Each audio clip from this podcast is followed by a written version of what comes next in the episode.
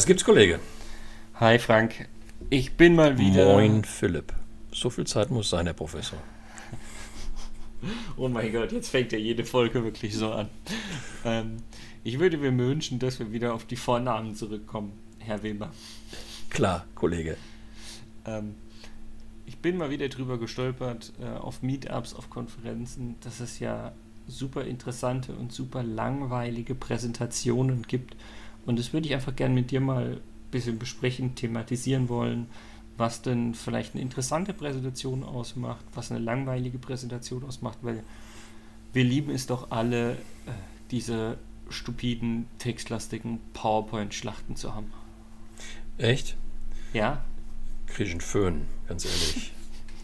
ich, spannendes Thema. Ähm, ich hätte jetzt eigentlich äh, fast flapsig gesagt, hey Philipp, Jetzt können wir ja einen Hinweis geben, Google doch mal spannende Präsentationen oder sowas ähnliches und du kriegst wahrscheinlich irgendwie erstens einen Hinweis auf Bücher, die dazu wahrscheinlich schon geschrieben wurden, zweitens ähm, The Best-of-Listen, zehn Stück, was muss ich tun, damit ich eine spannende Präsentation halte, aber ich glaube, das ist nicht das, was wir tun wollten, oder?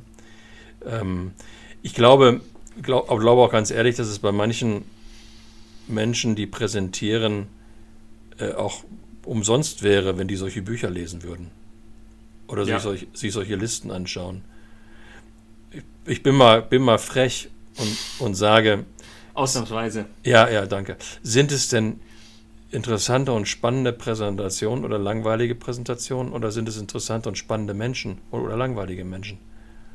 Also ich weiß, was ich meine. Ich glaube, ich kann mir nicht vorstellen, dass ein, dass ein, ein, ein spannender Typ irgendwie so, so oder Typin, ne, wenn man ja mal hier gendern, also dass wir, dass spannende Menschen äh, dass die hier eine langweilige Präsentation halten könnten. Würde ich irgendwie für schwierig halten. Ich kann mir aber ehrlich gesagt auch irgendwie nicht vorstellen, ich habe da so zwei, drei Nasen, das sind ganz liebe Menschen vor Augen, aber die sind ehrlich gesagt, das sind so echte, so, so, so Hardcore-Fachleute, die sind aber nicht spannend. Und ich kann mir nicht vorstellen, dass sie hier eine spannende Präsentation machen werden. Oder bin ich jetzt hier falsch?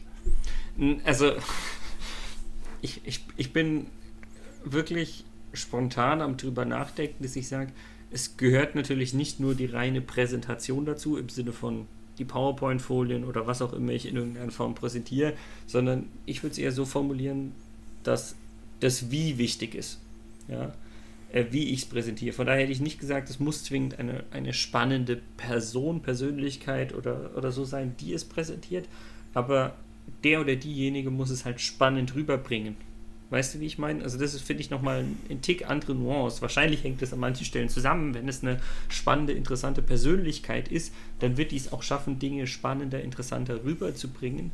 Aber per se würde ich das nicht sagen, du musst eine spannende Persönlichkeit sein, um eben auch eine gute Präsentation zu halten, ähm, sondern du brauchst eher diese Fähigkeit, dass du die Leute in deiner Präsentation, in deinem Vortrag irgendwie auch mitreißt zum Beispiel. Ah, ich glaube, du hast recht. Ich glaube, ich nehme meinen Punkt nochmal ein bisschen weg und das war vielleicht ein bisschen zu oberflächlich. Ähm, ich mache einen neuen Versuch, um dieses Phänomen spannend... Sollen wir neu aufnehmen? Nein, ist doch egal. Kann man ja, kann man ja mal als Impuls nehmen und drüber nachdenken. Ähm, sind ja alles nur Impulse. Nein, einen neuen Versuch, Philipp. Ähm, ich glaube, dass die wenigsten Menschen darüber nachdenken, welche Bedeutung die jeweilige Präsentation gerade hat. Also, ähm, ist es eine Präsentation, wo ich mich hinstelle, um einen Monolog zu halten, um Leuten mein Wissen reinzubimsen? Mhm, also so fachlich einfach. Ja. ja ähm, oder vielleicht sogar noch weitergehend, aber das ist das fast schon wieder anmaßend. Ich halte die Präsentation nur, damit andere merken, wie schlau ich bin. Ähm, oder ist es etwas, wo ich meinen Zuhörern ein Angebot zu, einem, zu einer mindestens inneren Diskussion machen möchte. Also wenn, wenn, wenn der Saal schon zu groß ist, da weiß ich 500 Leute sitzen, dann kannst du da nicht mehr diskutieren. Aber ähm, den, ich den Anspruch habe, meinen Zuhörern so ein paar Nuggets mitzugeben, die sie mitnehmen können für ein inneres Zwiegespräch oder für mich auch ein Pausengespräch mit anderen, dann habe ich schon einen ganz anderen Stellenwert. Weil dann, und darauf möchte ich eigentlich hinaus, lange Rede für, für das, was ich jetzt sagen wollte, ähm, dann reden wir über Kommunikation bei einer Präsentation. Weil dann ist, dann ist ähm, dann ist eine Präsentation ein Kommunikationsangebot. Und mhm. dann gelten aber auch die Regeln, die normal bei Kommunikation gelten, nehm, nämlich eben neben der verbalen auch die nonverbale Kommunikation. Und wenn ich mir dann als Kommunikator bewusst bin, dass ich auch nonverbale Kommunikation einsetzen kann, schräg, schräg sollte, habe ich einen Hebel, um meine Präsentation interessanter zu machen. Mhm. Also ich, habe ich, ich, dich abgehängt oder bist du jetzt noch dabei? ich, ich, bin noch dabei. Ähm, ich hätte quasi kurz und knapp versucht äh, zu sagen, bei Kommunikation geht es ja nicht nur darum, was ich kommuniziere, also das Inhaltliche, sondern auch wie ich es kommuniziere. Und bei dem Wie sind wir eben genau an vielen Stellen auch bei der nonverbalen Kommunikation. Also von daher hast du mich nicht abgehängt, sondern ich würde es eher quasi auf der Form nochmal unterschreiben. Ja, und, und, und vielleicht auch in meinem Ansinn, was möchte ich eigentlich bewirken? Weil mhm. das, das ist der Unterschied zwischen Dialog und Monolog. Und die, die, die vielen, wenn ich mir so vor Augen führe, diese vielen, sagen wir eher langweiligeren Präsentationen waren Monologe. Aber warum ist äh, die Frage, was möchte ich bewirken, äh, die Unterscheidung zwischen Monolog und Dialog? Naja, wenn ich nur ab Wissen absondern möchte mhm. und ähm, es auf den Tisch legen möchte, nach dem Motto, macht was oder macht nichts daraus. Hauptsache, ich habe mein Zeug äh, runtergeritten. Ich bin jetzt ein bisschen ja. flapsig ja, in, der, in ja. der Zeit. Oder wenn ich sage, ich bin, ich bin durchaus bereit, auch äh, mit meinen Worten einzugehen, dass, mein, dass bei meinem Gegenüber etwas passiert und ich auch bereit bin, dann mit ihm darüber zu diskutieren, mit ihm oder mit ihr. Dann habe ich, dann habe ich, dann habe ich, dann habe ich den zielgerichteten Austausch von Meinungen. Das ist ein Dialog. Ja, wobei, was, was ich bei dir jetzt auch rausgehört habe, ist quasi der Dialog, dass ich sage, ich, ich möchte bei dir etwas anstoßen, dass du bei dir sozusagen intern vielleicht auch Dinge durchdenkst und so weiter und so fort. Mhm. Ähm, aber du musst es nicht mit mir laut diskutieren, sage ich jetzt mal überspitzt. Und da war für mich halt so, der Dialog ist, wenn ich jetzt was präsentiere und dafür sorgen möchte, dass du irgendwas durchdenkst, was du dann vielleicht auch tust, hätte ich das noch nicht sofort als Dialog gesehen.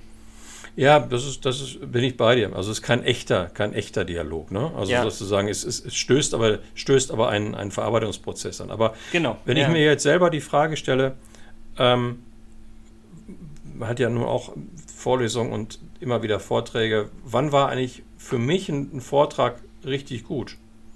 Auch durchaus, wenn wir da jetzt eine Gruppe von Zuhörern sitzen haben, die, die zu groß ist, weil es irgendwie ein paar hundert sind, dass man nachher da großen Diskussion machen kann. Wann war der richtig gut? Der richtig gut war für mich ein Vortrag, wenn ich nachher irgendwie in der Nicht-Corona-Zeit noch bei einer Tasse Kaffee oder ein Glas Wasser irgendwo äh, stehe und es kommen Leute auf mich zu und sagen, Mensch, Herr Weber, äh, entweder fand ich jetzt cool, was Sie da gesagt haben, würde ich Ihnen gerne mhm. zustimmen. Oder was ich auch mega gut finde, ist, wenn du sagst, ich bin mit einem Ding nicht ganz so einverstanden, da habe ich eine andere Meinung zu. Und dann redest du mit den Leuten und dann hast du was bewirkt. Weil durch ja. den Dissens was ich ja total großartig finde, Dissens, äh, durch den Dissens kommen ja Verarbeitungsprozesse. Dann kannst du ja auch sagen, super, wie, wollen sie es denn stattdessen machen?